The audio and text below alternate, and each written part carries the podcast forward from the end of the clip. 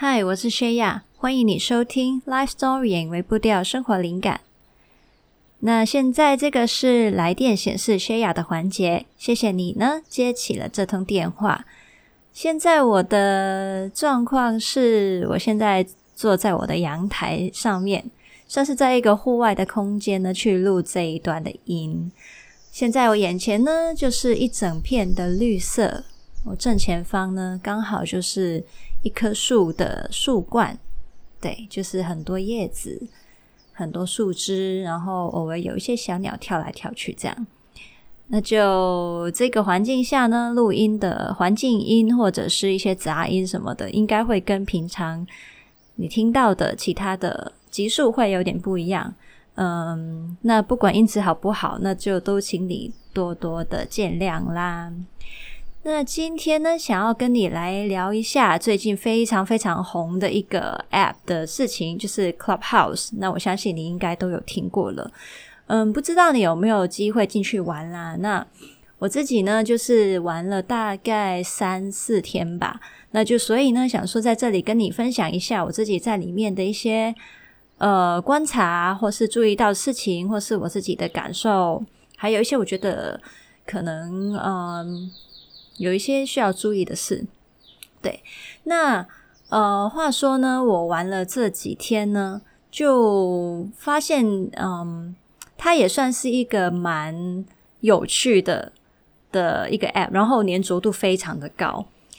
那是因为呢，像我一开始进去的时候啊，他他们都会叫你选你的 interest 是什么，那你可以比如说你对于呃健康生活有兴趣啊，还是你对于瞎聊，呃，或者是认识新朋友有兴趣啊，还是你对于嗯看电影有兴趣这样之类的很多的范畴让你去选。那你在选那一些的东西的同时呢，也会决定你进去之后你可能会看到的主题的房间主要是哪一些。然后还有另外一个也非常决定你会看到你的房间列表是什么主题的呢，就是你进去以后你 follow 一些什么的人。那像我自己啊，因为我就是呃现在在做内容创作，那所以呢，我就是刚好嗯进去的时候，我就开始追踪很多的呃一些呃关于品牌创作的啊，关于内容的啊，关于经营一些新创之类，就反正是这这类型的内容的东西的人这样子。那所以呢，我在里面。呃，我现在的那个 room 的列表呢，有一半通常都是这种非常的呃硬派的东西，就是呃一些可能 YouTuber 或者是一些 Blogger，一些新创的公司的老板之类的，或者是一些嗯讲师，这一些人他们会在里面一起分享很多关于这一些的内容跟题目。那其实呢，对我来说，我觉得真的超级无敌的棒，你知道吗？因为你平常你想想看，你要在什么地方可以找得到一群你心目中的大神聚集在一起，互相讨论他们的高见、他们的见解、他们的经验。所以呢，对我来说，就是哇，我一开始，尤其是一开始的两天啊，我真的是完全没办法离开这个 app，因为我觉得。我无法去错过这些事情，你知道吗？因为你，你想想看哦，你你平常可能去参加其中一个这样子的讲师的讲座，可能你呃，第一啦，机会很难逢；第二就是呢，你可能要付很多的钱，然后你的人要出现在那里才可以。但是你现在就是坐在家里面，随时随地打开，你就可以众星云集的看到他们聚在一起聊这些那么有营养、那么含金量高的话题，真的是完全不舍得把它关掉，你知道吗？对，可是呢，呃，也遇到另外一个的问题呢，就是呃，因为我其实本身是一个高敏感人，也非常的内向。那其实隔壁的 podcast 节目徐玉切入点的主持人徐玉啊，他就是也是非常厉害的大神之一啦。那他也有聊到哦，最近他有玩 Clubhouse 的，他有聊在节目聊到他自己呢，也因为他是一个高敏感人、内向人啊。他其实真的没办法长期的泡在里面，因为当你可能像他，他就可能比较呃严重一点。他可能说他主持了一个会议，大概一个多小时，然后他马上就完全放电了，这样子就是精神崩溃。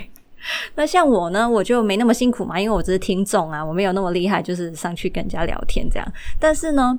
我这样子泡在里面，可能通常两三个小时，因为我在里面的时候，你通常没有意识到自己一直在消耗能量嘛。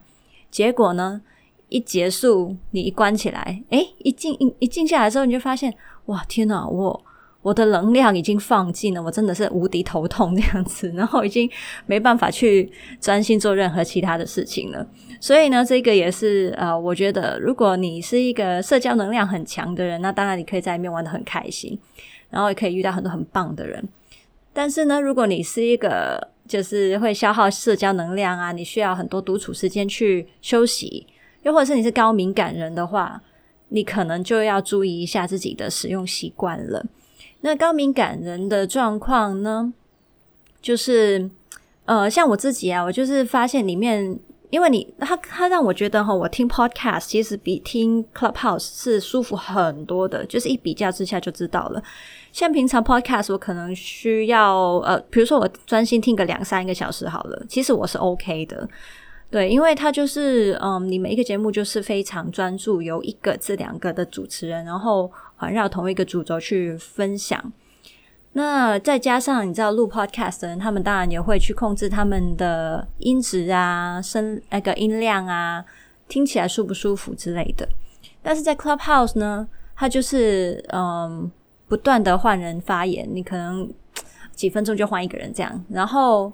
不同人的他的音质你也无法控制嘛，因为他们有可能就是爆音啊，或者是忽然间后面很多杂音之类的，所以其实刺激源极多，然后转换又快，那就让你非常的难适应，呃，也会让你觉得非常的疲劳，而那种疲劳你在听的时候你是不觉得的，因为你就是专注在内容，你很想要仔细去听清楚每个人说的话。但是呢，在这不知不觉间，你就可能完全的能量被消耗掉了。所以呢，呃，我觉得，嗯，在不管我们去适应新的社交模式、新的平台，呃，或是你的生活习惯里面多了一个新的方式、新的兴趣，这些呢，可能刚开始我们也可以去学习、去摸索一下，到底它对你个人的影响是什么。然后，呃，当然一开始一窝蜂很开心，你去玩得很尽兴，当然是 OK。但是长期下来呢，这可能就会构成你另外一种生活的压力。那所以呢，也可以去注意一下喽，就是这种新的东西加入在你的生活里面的时候，对你的影响是什么？那这也涉及到你对自己的自我了解嘛。那所以多多的去观察自己的个性，自己获得跟消耗能量的方式，然后呃，还有。嗯，就是你自己的不同的反应之类的，身体状况各样的，你要注意一下喽。对，然后嗯，说到这一个 app 啊，其实哦还有很多东西可以聊哦。我觉得嗯，就是像啊，我刚刚有讲到嘛，说你其实进去里面听到什么主题还蛮呃关键的，像嗯，就是你自己可以去决定你吸收的东西是什么，对。呃，我其实一直都很想跟大家分享一个概念啊，就是不管是你自己在 Facebook 啊、任何社交平台，甚至 YouTube 或是 Podcast，你可以多多去注意你在追寻的资讯是什么，它会影响你喂给你的脑袋、喂给你的心灵的东西的食物是什么。就是你自己会注意你自己吃东西到底会不会那一天吃的太重口味啊，然后。或者是会不会那一呃那一阵子吃太多薯条炸物啦，嗯，或者是你最近吃够不够菜啊之类的。那其实我觉得资讯的吸收其实也非常的重要，就是它是在不知不觉间就已经不断的影响着你。而且你想想看，我们一天每一个人在划手机在看这些东西的时间有多少呢？那